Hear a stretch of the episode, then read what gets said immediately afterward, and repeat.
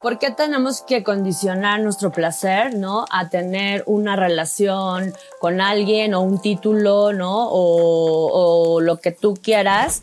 Eh, ¿Y por qué no simplemente experimentar el placer desde un lugar honesto, ¿no? Como adultas, adultos que somos, con consentimiento, con responsabilidad afectiva y eh, con información, ¿no? El año pasado hice un evento llamado Sensibles y Gozosas, enfocado completamente en el placer femenino, y ahí conocí a mis invitadas de hoy.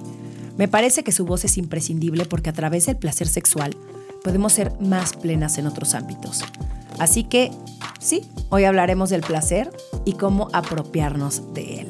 Pero antes de que te presente a mis invitadas, quiero pedirte un favor, que nos des follow en la plataforma de audio donde consumes tus podcasts.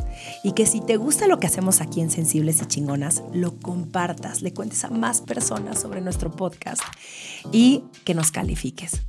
Ahora sí, te voy a presentar a, Iraís Bermejo y Anabel Venegas, que emprendieron en la pandemia con la eroteca, que es mucho más que una tienda de juguetes sexuales. La eroteca es más bien una visión de cómo debemos hacer las paces con el placer y apropiarnos de él. Iraís es comunicóloga y gestora cultural, y Anabel es diseñadora e ilustradora erótica. Ambas con currículums admirables que decidieron justo eso, convertirse en activistas del placer. ¿Por qué nos cuesta tanto trabajo conciliar nuestra parte vulnerable con nuestro poder? ¿Cómo manejar el trancazo de la adultez? ¿Qué significa ser mujer hoy? Lo dije muy falso, ¿no? Está en ti agarrar las riendas de tu vida y salir de tu zona de confort. Desde atreverte a cumplir tus metas hasta aprender de quienes no son como tú. Yo soy Romina Sacre y te doy la bienvenida a Sensibles y Chingonas, un podcast donde se vale hablar de todo, sin miedo a ser diferentes. Como les platicaba, Iraís Bermejo y Anabel Venegas se emprendieron en pandemia con la eroteca, que es mucho más que una tienda de juguetes sexuales. La eroteca es más bien una visión de cómo debemos hacer las paces con el placer y apropiarnos de él. Iraís es comunicóloga y gestora cultural y Anabel es diseñadora e ilustradora erótica, ambas con currículums admirables que decidieron justo eso, convertirse en activistas del placer. Bienvenidas a Sensibles y Chingonas, ¿cómo están? Hola, muy emocionadas hasta que se nos hizo. Hasta que, hasta se, que nos se nos hizo. Manolito, como diría Lucero. Eh, Felices. Gracias por la invitación. Muchas gracias. por estar aquí. Estoy también muy, eh, sí, justo emocionada y curiosa de todo lo que nos van a compartir hoy porque a pesar de que este tema, ¿no? De sobre, o sea, nuestra sexualidad y el tema del sexo, cada vez es un poquito más abierto, sigue habiendo, uno, muchísima curiosidad, dos, muchísima desinformación, tres, muchísima culpa, que es a, ver si algún día se nos quita. Em, pero lo que ustedes hacen eh, eh, con la eroteca, pues es increíble. O sea, de verdad admiro muchísimo su causa y me encanta este tema del activistas ¿no? del placer. Em, ¿cómo, ¿Cómo surge como esta idea de quiero ser activista del placer? Eh, pues gracias, gracias por la, por la presentación y, por la introducción. Creo que eh, desde que comenzamos el proyecto, Anabel y yo siempre hemos pensado en el placer como un acto político, ¿no? Eh, siendo mujeres, en un país pues eh, machista, conservador, ¿no? Donde específicamente la sexualidad es un tabú eh, en todos los sentidos y más si eres mujer o persona con vulva. Eh, para nosotras el permitirnos sentir placer, vivirlo libremente y expresarlo es un acto político, ¿no? Más allá de, de, de, de que nos la pasemos bien y de que disfrutemos y que eso es súper válido, sí creemos que es importante que las personas entiendan y, sobre todo las mujeres que el placer es un derecho, ¿no? Es un derecho y es un derecho que no las va a hacer ni menos, eh, digamos, válidas, ni les va a quitar como ningún eh, valor como persona, al contrario, ¿no? Cuando, cuando ejerces tu, tu placer y cuando lo experimentas desde un lugar mucho más consciente, te empiezas a dar cuenta que eh, está muy ligado a la libertad, ¿no? Está muy ligado a volverte una persona eh, autogestiva, ¿no? Eh, nosotros, por ejemplo, llamamos eh, que este es un concepto que también eh, lo maneja mucho la doctora Fabiola Trejo, ¿no? Adorada de, todas aquí, que es la autogestión del de placer. De las tres. De las tres, sí, ¿no? La, adoramos. La, autogestión del placer, ¿no? Eh, ¿Qué pasa cuando te das cuenta que no necesitas a un otro, una otra, un otro para sentir placer, ¿no? Entonces, por eso, cree, por eso le llamamos activismo del placer, porque es un acto político que comienza con tu cuerpo, contigo mismo y después con los demás, ¿no? Eh, no sé si tú quieras agregar algo, querida Anabel. Sí, y del activismo. Del activismo mm. del placer, que sí son como, es un término, el término activismo puede que al grueso de la población le, le, cause un poquito de, ay, pero seré activista o no seré activista. Y creo que una de las premisas de activistas del placer es que todos podemos ser activistas del placer. No necesitas un marco teórico o un conocimiento eh, de alguna ideología en específico, de teoría, simplemente con practicar tu placer y tu sexualidad de una manera libre, consciente y, y pues abierta a la exploración y a cuestionarlo todo, eh, está siendo un activista del placer. Em, hay muchas maneras de ser activista del placer y eso es lo que más nos interesa como eroteca, que todos quepamos en ese concepto. Sí, y, perdón, y, algo como que me gustaría agregar es que no necesariamente está ligado a lo sexual o a lo genital, ah, ¿no? Eh, nosotras, nosotras hablamos del placer como la experiencia de vida. O sea, creemos que nuestra vida debe ser placentera y no solo nuestra sexualidad, ¿no? Entonces también es importante entender que nos debe dar placer nuestro trabajo, nos debe dar placer nuestras relaciones, nos debe dar placer nuestra cotidianidad. ¿Cómo podemos hacer eso? Es lo que justo estamos entre todas, ¿no? Incluyéndote, Romina, tratando de, de hacer, como, como sociedad. Sí, el pasarla mejor, ¿no? En general, el quitarnos todas estas creencias y programas y el empezar realmente a conocernos y decir qué es lo que me gusta a mí, que parte de algo, em, híjole, yo, yo creo que yo me tardé muchísimo tiempo en, en sentirme cómoda en cómo vivía mi sexualidad. y, estoy también en este proceso, ¿eh? no crean. Eh, acabo de ir a un retiro eh, en parejas, ¿no? Que era conexión sexual con tu pareja. Que cuando me invitaron yo dije, ah, ok, sí, me late. Nada más yo soy un poco, aunque muchas personas a lo mejor podrían creer que no, soy muy abierta en muchos temas, pero hay otros que me gusta más tenerlos como en la intimidad yo con mi pareja, ¿no? Eh, así es como yo decido también vivir mi sexualidad. Y cuando voy a este retiro, que es con esta persona increíble que se llama Vivi Brosca, que es justamente coach y, terapeuta de parejas, me di cuenta de un montón de, de conceptos y de lo importante también que es la comunicación. El comunicarle a la otra persona qué es lo que quiero y qué, qué es lo que quiero de ese momento y en qué momento me encuentro yo. Porque al menos yo, y estoy segura que ustedes también van a, van a estar de acuerdo conmigo, toda nuestra idea y toda, toda la narrativa alrededor del sexo viene desde una visión machista y patriarcal, ¿no? Entonces, ¿cómo hablamos del placer desde un enfoque feminista? Si quieres, empieza tú, Anabel. Sí, pues justamente el enfoque feminista es lo más importante en la eroteca, porque es revisar todas estas ideas que se apropiaron de nuestros cuerpos y de nuestro placer, ¿no? El coitocentrismo, el orgasmocentrismo, eh, esta falta de conexión y esta idea de que todo es como un checklist y que tenemos que estar en un mismo molde, también romper un poco con estos eh, moldes hegemónicos y pues ayudarnos también a aceptar un poco más a nuestros cuerpos y la diversidad eh, de todas estas personas que pueden experimentar placer, ¿no? Eh, y, sobre todo el feminismo. Hace poco estaba como escuchando justo un podcast sobre esto, sobre el tema de feminismo y como acercándolo. A, es, el feminismo tiene como causa cuestionar todo lo que la filosofía patriarcal nos ha hecho creer sobre nuestros cuerpos históricamente y socialmente, cómo hemos socializado nuestro placer, hablando en específico del tema del placer. Y en la eroteca tenemos muy clara esa visión. Em, nos interesa mucho, mucho, mucho romper con esos tabúes y esos esquemas que nos alejan del placer, porque en vez de acercarnos es lo que hacen, ¿no? Nos ponen una barrera y romperla es la misión de la eroteca a través de la educación, de la inclusión eh, y del empoderamiento, sobre todo. Querida ¿Y, cómo ustedes, y cómo, cómo han ustedes roto con esto? ¿Cómo, ¿Cómo ustedes se acercan? ¿En qué momento de sus vidas o cuál ha sido su camino, cuál ha sido su proceso para ver la sexualidad a través de este enfoque feminista?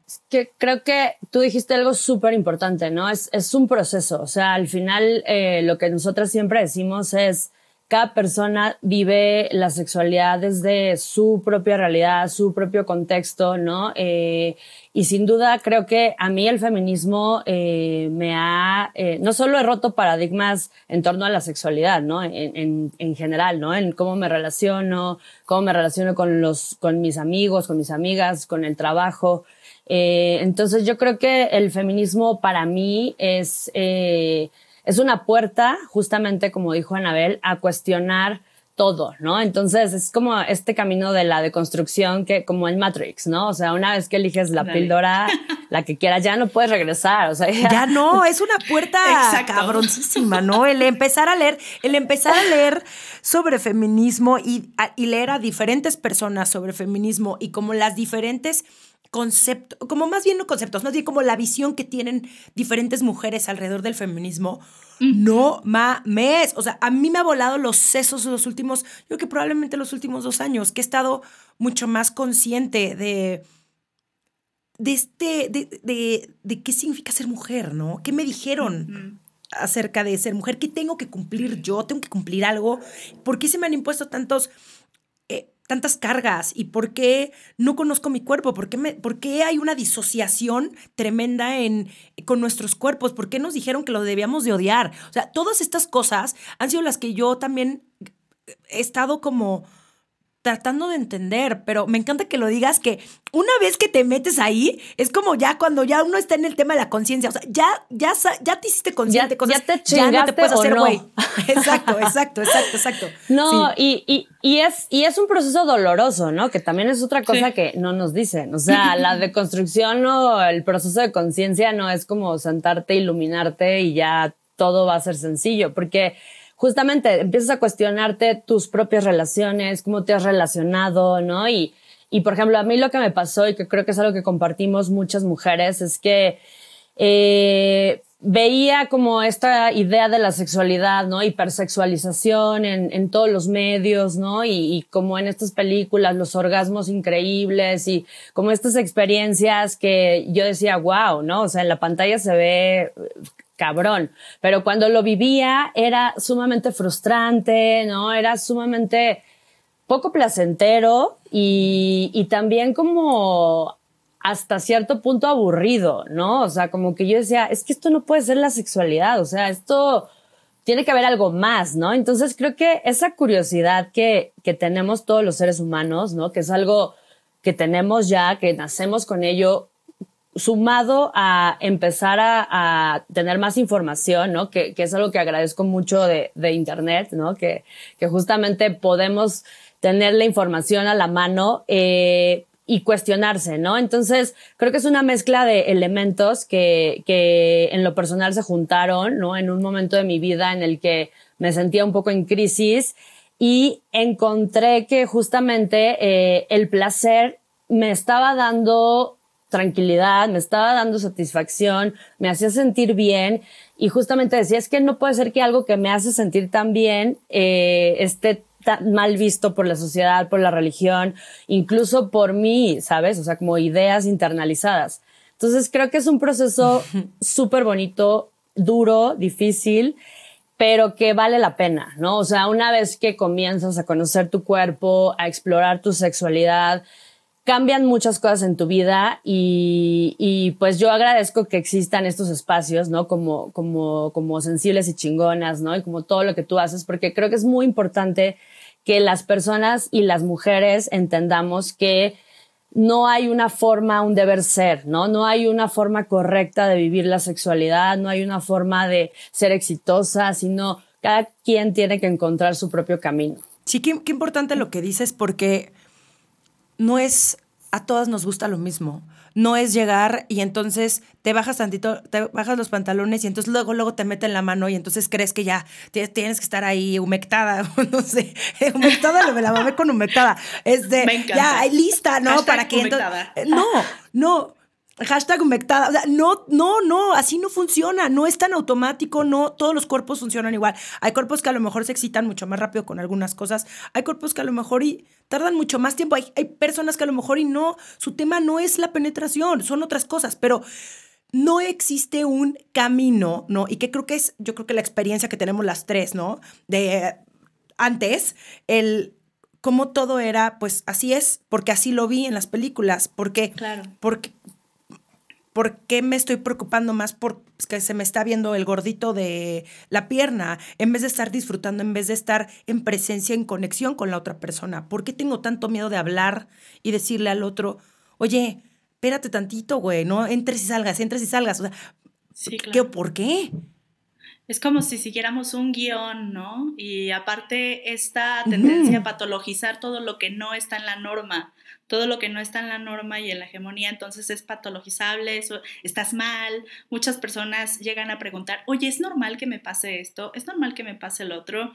Si hay dolor y hay molestia, obviamente hay que atenderlo médicamente, pero eh, tendemos como a pensar que todo lo que se sale de eso que vemos en la pantalla, que me gusta que lo menciones, Irais, eso que vemos en la pantalla es lo real y lo que vivimos no. Entonces, cuando nos salimos de eso no es normal, tengo que, tengo que estar húmeda cada que me bajan los pantalones. No, no, no, no, para nada. Entonces es, es un poco cuestionar constantemente todo esto y también como lo, el mismo nombre lo dice Eroteca, que es un compendio de, es todas las visiones, todas las maneras de experimentar, desde lo espiritual, desde lo mental, desde lo psicológico, de lo, desde lo, corpo, lo, corporal y eh, pues desde el espíritu, desde lo que nos, nos mueve y nos hace felices, ¿no? Si, si te hace feliz, está bien, no importa si es normal, uh -huh. importa si sí, te hace sentir bien. Vivi Brosca decía que por algo eh, la madre naturaleza nos había dado nuestros genitales a un alcance de nuestra mano, sino que nos lo hubieran puesto en una zona donde no hubiéramos podido alcanzar queda, para darnos ¿no? nosotros placer. Exacto, exacto. Como aquí, a la mitad de la espalda, como donde llega el bra, que es imposible no tocarte ahí. Pues si está ahí, pues por algo, ¿no? Entonces, también el, el qué bonito, el qué rico. Sí, algo que dijiste que también me gustó mucho es la comunicación, ¿no? Ahora se habla mucho en sexualidad positiva que eh, la base de la lubricación es la comunicación, ¿no? Entonces, en la medida en la que eh, puedes comunicarte contigo misma incluso, ¿no? Eh, yo misma me he cuestionado como, bueno, me quiero masturbar, pero ¿cómo me quiero masturbar, no? O sea, antes era como realmente cuando lo empiezas a hacer es como bastante intuitivo, ¿no? Pero ahora que tengo mucho más conciencia, pues ya procuro también crear mi espacio, ¿no? Es muy importante, por ejemplo, eh, otra adorada, ¿no? Eh, Pau Millán, ¿no? Ella siempre está muy clavada con el deseo, ¿no? Y me parece súper interesante el tema del deseo, porque es, o sea, también esta idea de que siempre estamos calientes o de que nada más este, nos tocan un botoncito y ya nos vamos a prender o que tenemos una pareja y ya porque es nuestra pareja siempre nos tiene que prender, ¿no? O, o que ya no, sabe, porque ¿no? ya llevamos mucho tiempo con esa persona, entonces ya sabemos lo que le gusta, ¿no?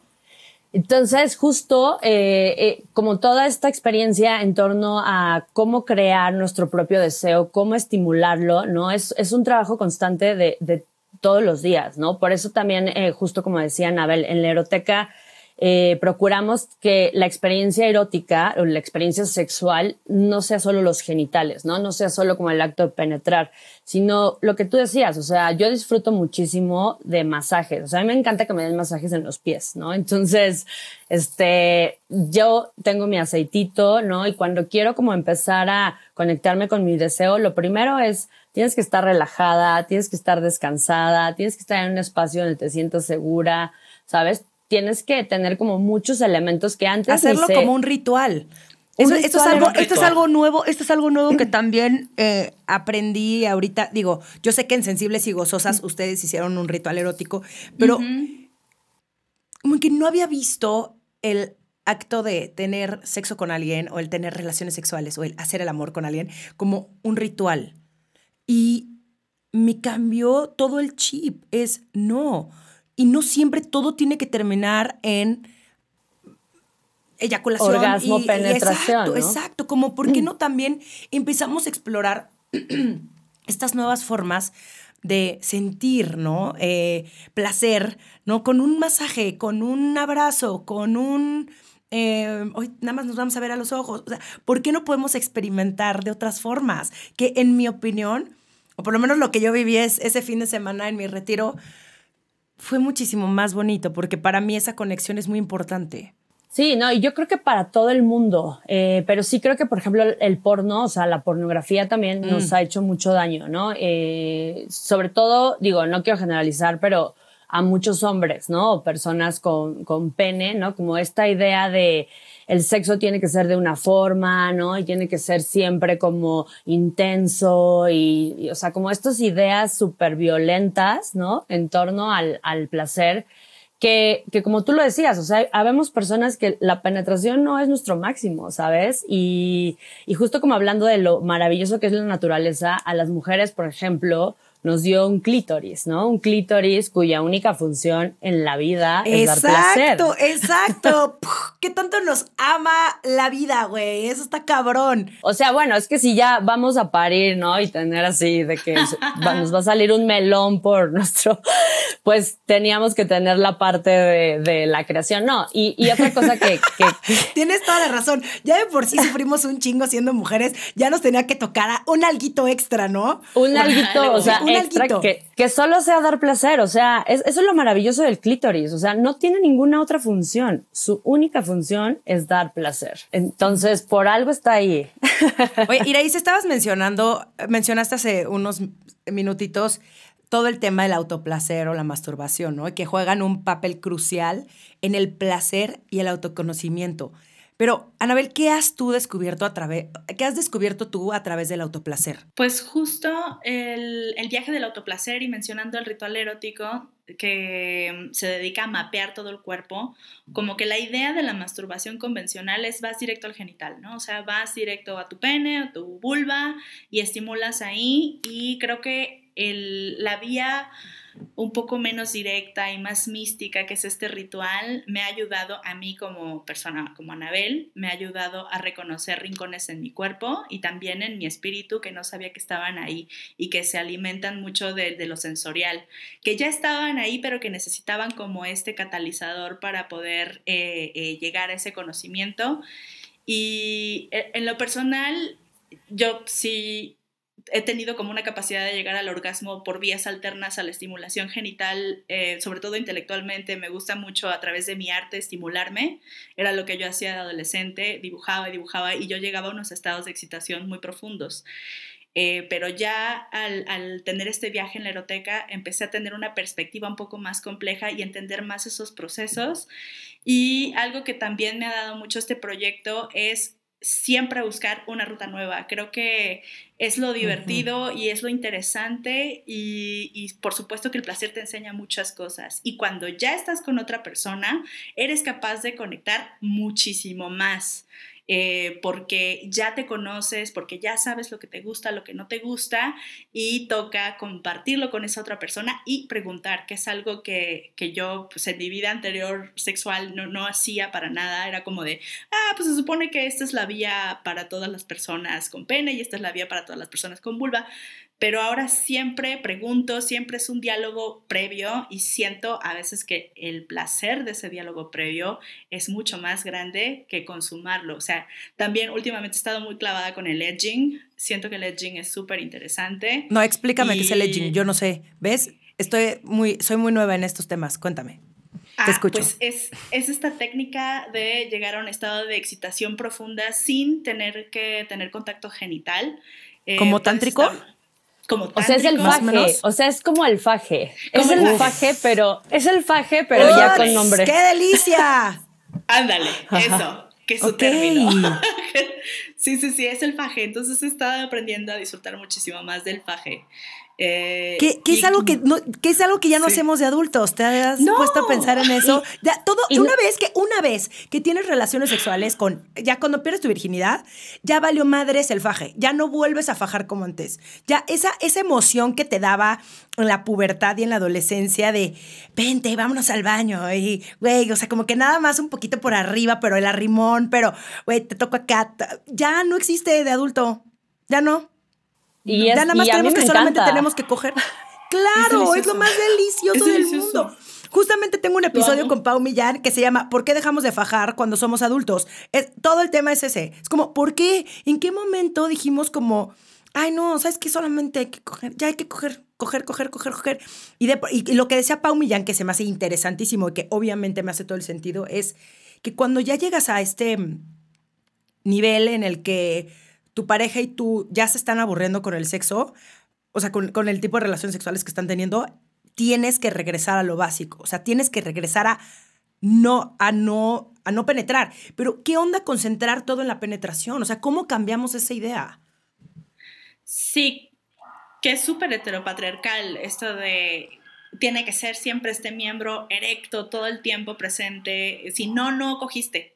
Si no, eso no es coger, si no, eso no es tener un encuentro sexual o erótico, no es válido, tiene que haber una penetración y eso es un discurso súper patriarcal que ya tenemos que dejarlo de lado, porque no es todo lo que compone el placer y la experiencia de conectar con otra persona. Hay muchísima más, muchísima más. Em, están las palabras, están las ideas, están los sentimientos, las emociones, mucho más, mucho más. Y no tenemos que llevarlo al lugar romántico. Claro, sí, sí, sí. Exacto. ¿Qué mencionaste? Perdón, Ana, a ver, ¿qué, qué, mencionaste de lo romántico?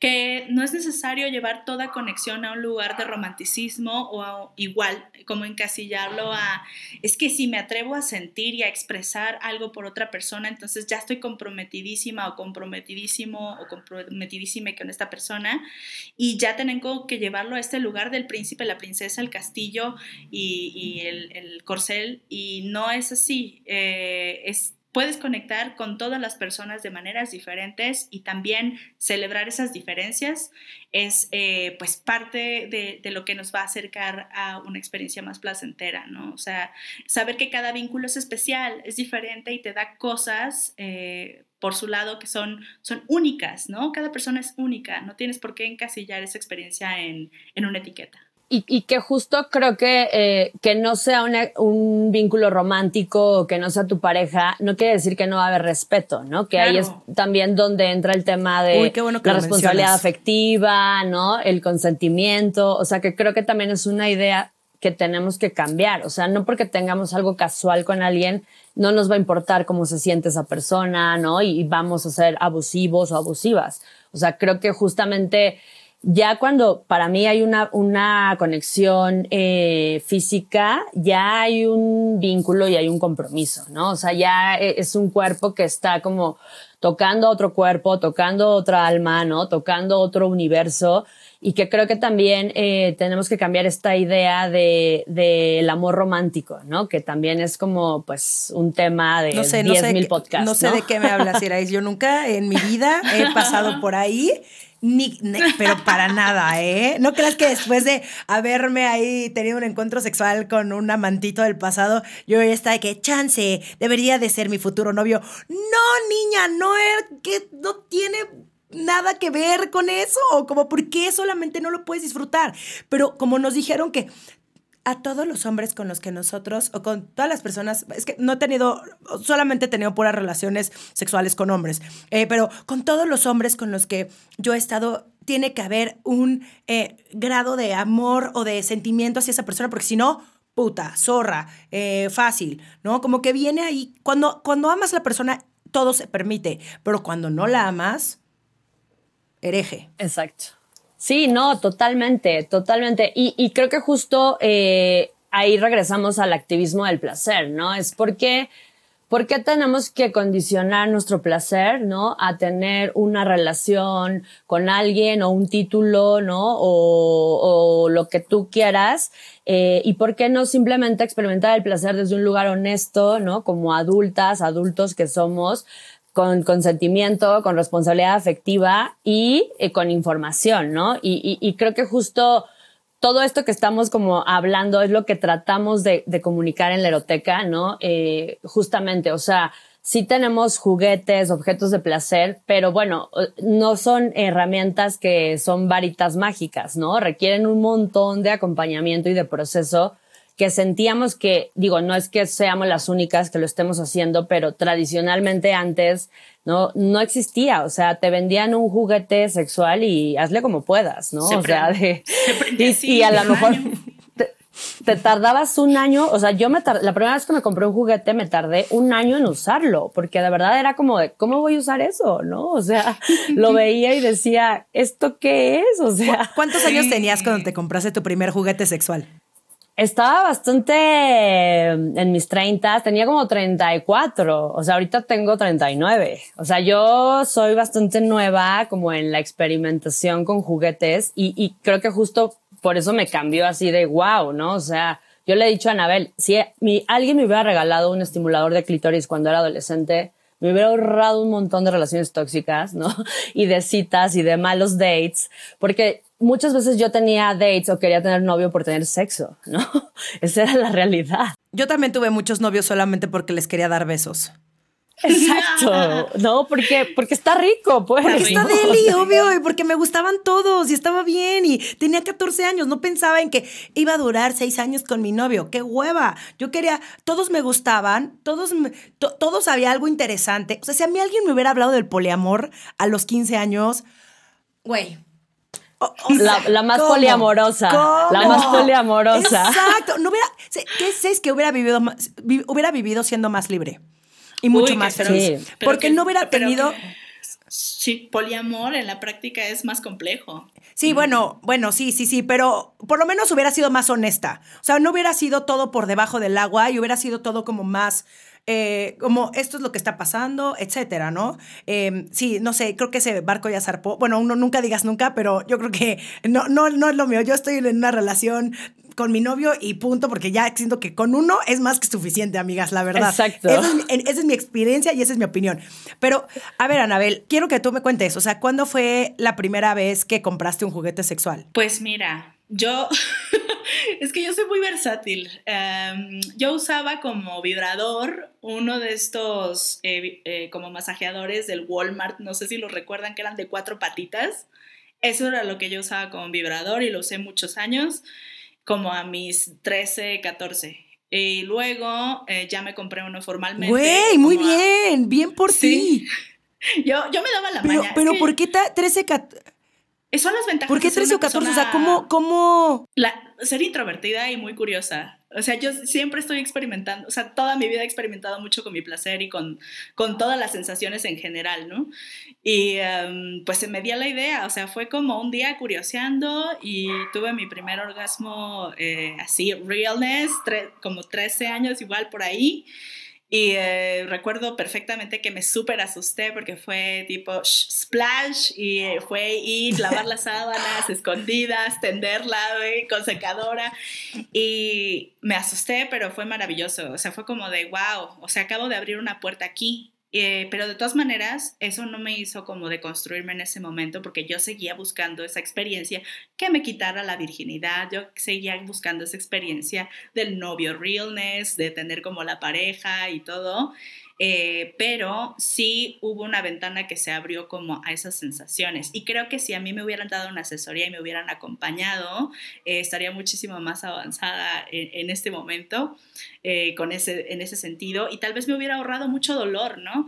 Eh, pero sí mm. siento que hablando del tema de la asesoría, nosotras en la aeroteca eh, pues estamos comenzando a armar estos círculos para compartir, eh, justo porque nos buscan mucho con cada juguete, con cada compra, con cada este, taller, nosotros acompañamos a las personas para pues guiarlas y decirles pues mira, este juguete es bueno para ti, este taller te lo recomendamos, va a ayudarte con este tema. Entonces ya lo hacemos a escala uno a uno y lo que queremos hacer es empezar a hacer estos círculos donde podemos compartir nuestras experiencias, no desde un lugar vertical, sino hacerlo como en círculo y, y pues entender y explorar entre todos y pues bueno, Iraís y yo, no es por presumir, pero la gran colección que está ahí en la eroteca está curada personalmente por nosotras y pasamos por cada una de estas herramientas de placer, entonces podemos irte guiando en ese proceso, así de, bueno, mira, funciona, se prende así, se prende asado, que es lo básico que te dan en una tienda cualquiera, pero también... Y se apaga.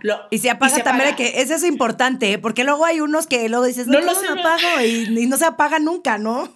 Exacto, o ya se me prendió y cómo lo bloqueo, ¿no? Estoy de viaje y se me prendió, que eso también nosotros les vamos guiando en lo básico, pero también en este juguete lo puedes explorar de esta y esta otra manera, o sea, como que este es el manual formal, pero este es el consejo eroteca. Entonces nosotros te vamos a ir guiando a través de nuestras propias experiencias y creo que eso está increíble. Y una mención especial también a todas las personas que colaboran eh, en blog y en los contenidos, eh, que es un equipo maravilloso de mujeres eh, y pues, pues justo construimos este espacio donde puedes acercarte a investigar y explorar y que a mí me hubiera encantado tener en la adolescencia. A pesar de mi carácter explorador, creo que esta información me hubiera venido de maravilla, honestamente. Sí, a mí, a mí también. Oye, Iraís, ¿qué papel juegan los juguetes sexuales en el placer femenino? Pues yo creo que también ha sido súper revolucionario. Eh, en el 2000 eh, se hizo la primera resonancia magnética del clítoris, o sea, fue la primera vez que científicamente se descubrió que eh, lo que nosotros podemos ver es solo como la puntita del iceberg, ¿no? En realidad es, son las patitas que están adentro, ¿no? Es, un cuerpo que está dentro de, de, pues, internamente.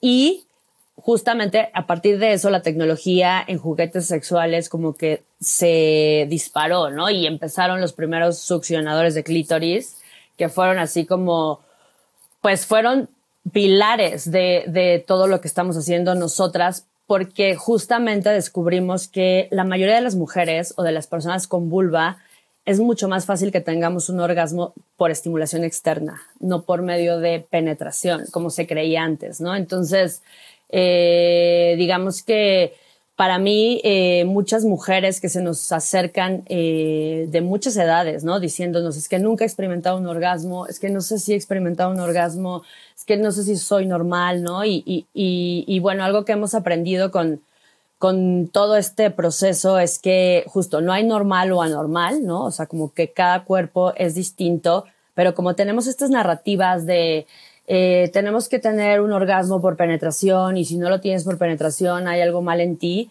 Los juguetes, justo los succionadores y los estimuladores de clítoris, han ayudado a que muchas mujeres, incluyéndome, descubramos que podemos tener un orgasmo, que somos perfectamente normales, ¿no? Y que nuestro cuerpo es capaz de brindarnos muchísimo placer, ¿no? Entonces, para mí eh, es muy liberador, ¿no? Es muy liberador eh, poder entender que existen estas herramientas, que existen estos juguetes, que hay una variedad así impresionante, ¿no? Ya no son estos clásicos que veíamos, ¿no? En, en, la zona rosa o en algunas sex shop así como súper grotescos, ¿no? Y que yo decía, güey, neta, yo no sé quién le cabe esto. Ah, sí, sí, justo era lo que iba a decir. Esas cosas gigantes que yo de que, ¡ouch!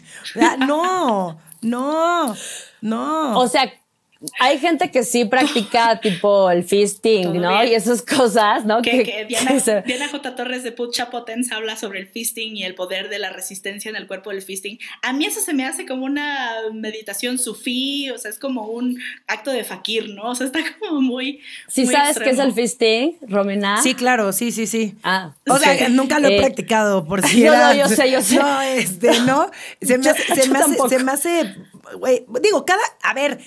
Cada quien. No importa. ni siquiera voy a decir mi opinión. Exacto. Nada más es, a mí no me atrae un, una cosa gigante, eh, sobre todo si es de plástico, güey. Bueno, de, no sé, de, látex. No, ¿De qué están hechos los juguetes sexuales? De, no es plástico, es...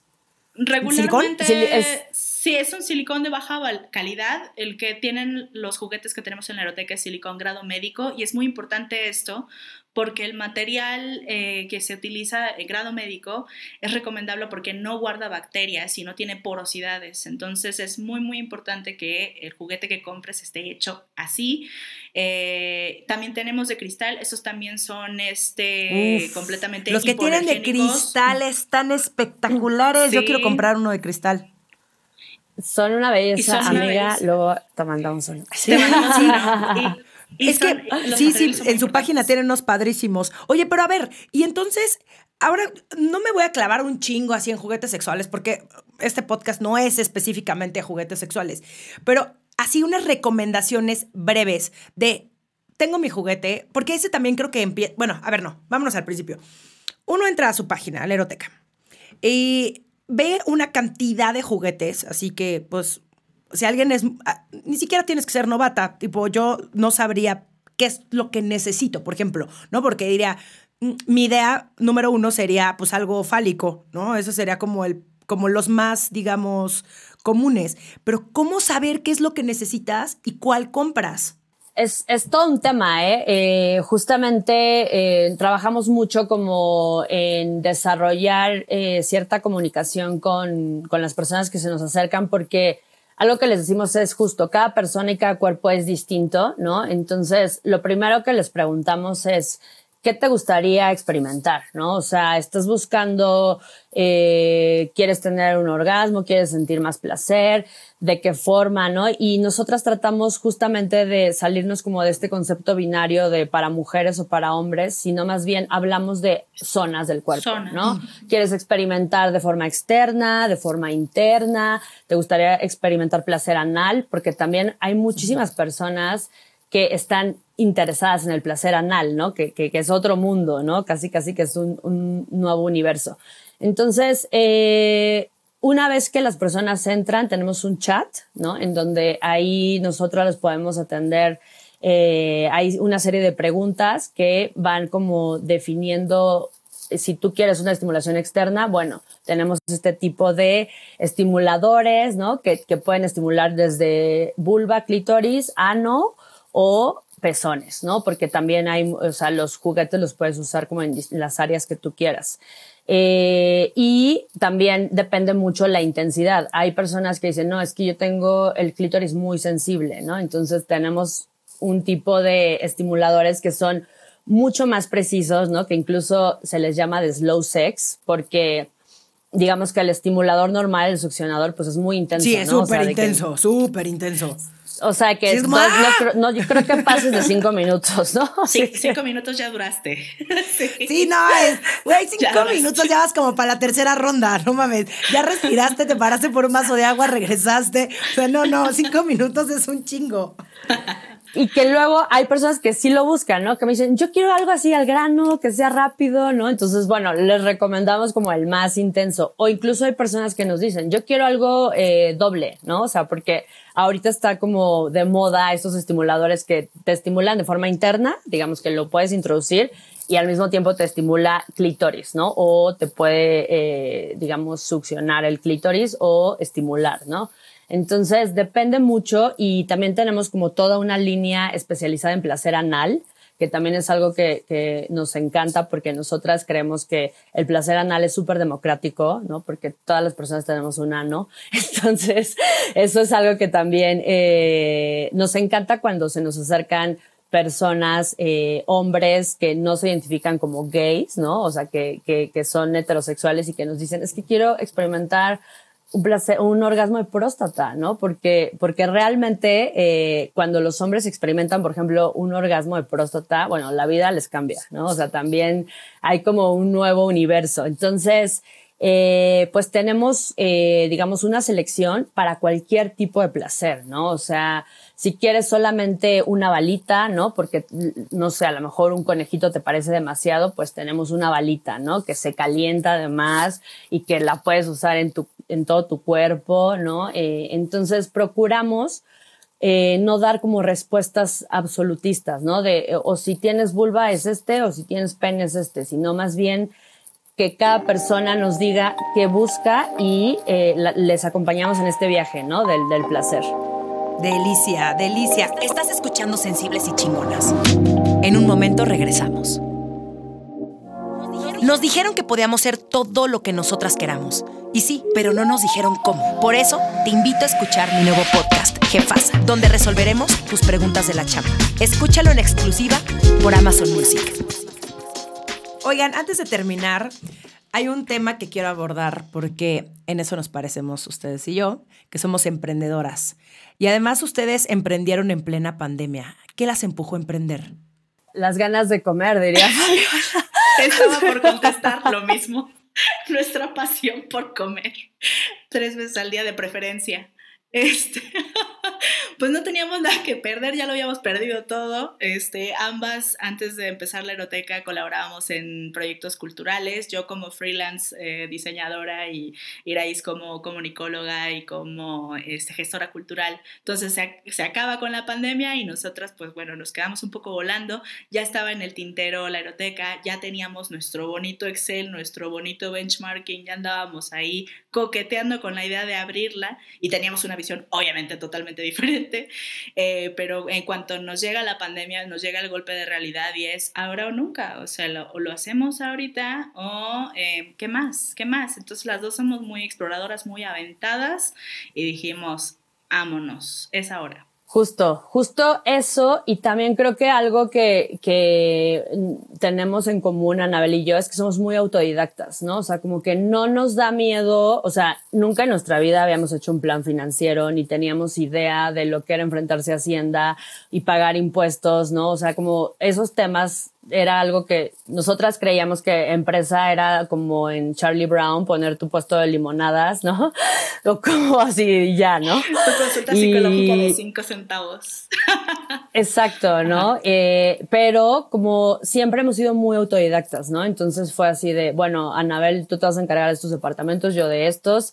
Y fue un poco como eh, yo creo que sí este sentimiento de crisis que trajo la pandemia, ¿no? Y como de, de, luto, porque yo creo que todos perdimos algo, ¿no? Todas las personas perdimos algo, o nuestro trabajo, o a un ser querido, o nuestra vida que teníamos, ¿no? Eh, nos puso como en un límite de decir, este es el momento, porque si no, no sabemos si mañana vamos a seguir vivas, ¿no? O sea, para mí era un poco ese sentimiento. Y, y por otro lado, el erotismo para mí es como esta fuerza vital, este impulso, ¿no? Eh, el eros y el tánatos, ¿no? Que es, el eros es la vida y el tánatos es la muerte, ¿no? Y es esa pulsión. Entonces, eh, fue para mí todo el sentido hacer un proyecto que se enfocara en el placer en un momento tan crítico, porque honestamente para mí fue eh, un salvavidas también, ¿no? O sea, abrir la eroteca fue concentrar mi energía, concentrar todo lo que sabía en un proyecto que también me, me ayudaba como a lidiar con la realidad, ¿no? Entonces, ha sido, ha sido mi terapia, ha sido mi, mi impulso y afortunadamente ahora es mi, mi medio de, de, vida, ¿no? O sea, estamos las dos full en la eroteca y muy contentas, ¿no? Con, y agradecidas con la vida y con la gente que, abrazó el proyecto, ¿no? Porque, porque creo que sí hemos vivido eh, momentos muy duros, muy difíciles, pero entender que somos una comunidad y que la gente, la gente sí quiere tener una mejor vida, sí quiere mejorar su salud, sí quiere, eh, ¿sabes?, eh, mejorar en todos los sentidos eso nos motiva mucho, ¿no? Como, como a decir, bueno, sí está duro, sí está difícil, o sea, es trabajar todos los días, pero tener estos feedbacks de la gente que nos agradece, ¿no? Como estos, eh, estos momentos de conexión, ¿no? Que, que, hemos logrado a través de la eroteca es súper, eh, para mí es, es como, no, no me veo haciendo otra cosa, ¿no? Y ya por último, ¿Qué consejo le darían a mujeres que no viven su placer a plenitud y no saben por dónde empezar? Mm, pues primero les aconsejaría reconciliarse mucho con ellas a través de, verse al espejo con otros ojos, con ojos más compasivos. Y un espejo físico, pero también un espejo em, sentimental, emocional, ¿no? Y decir, eh, mi experiencia también la comparten otras mujeres, mi experiencia también la comparten otras personas eh, y no estoy sola en esto, no estoy solo, no estoy sola. Y otra es cuestionar todo lo que han creído y lo que les ha hecho pensar que no merecen placer, que no merecen erotismo, que no merecen sexualidad. Eh, creo que es un poquito reductivo decir, háganlo bolita y tírenlo. No, porque es un día a la vez eh, y es explorar mucho y es retarte a hacer cosas nuevas, ¿no? A lo mejor yo tengo un problema con eh, conectar con mi sexualidad, me meto a un taller y ahí puedo descubrir una nueva manera de, tenerlo, ¿no? Eh, o puedo empezar a explorarme con un loop y masajearme eh, todos los días y ya ese masaje ya es algo erótico para mí e ir como pasitos de bebé, poco a poco acercándome a ese lugar de compasión, de amor y de erotismo. Ese es el consejo que les daría. Muchísimas gracias por todo lo que me compartieron. Ahora sí, ¿dónde las puede encontrar la gente? Eh, bueno, estamos en Instagram como arroba la eroteca, todo junto, y nuestra página es www.laeroteca.mx. Además nos pueden encontrar en Pinterest, ya tenemos ahí como la eroteca igualito y pues bueno, escríbanos. Tenemos chat tanto en Instagram como en la página tenemos un chat en vivo donde podemos resolver todas sus dudas. Me encanta, me encanta. Pues muchísimas gracias. Les mando un abrazo enorme y gracias por todo lo que hacen. Gracias a ti. Vivan las activistas del placer. Les activistas. Esto fue Sensibles y Chingonas. Síguenos en Instagram y Facebook como Sensibles y Chingonas. Y no olvides suscribirte a nuestro newsletter en sensiblesychingonas.com, diagonal newsletter.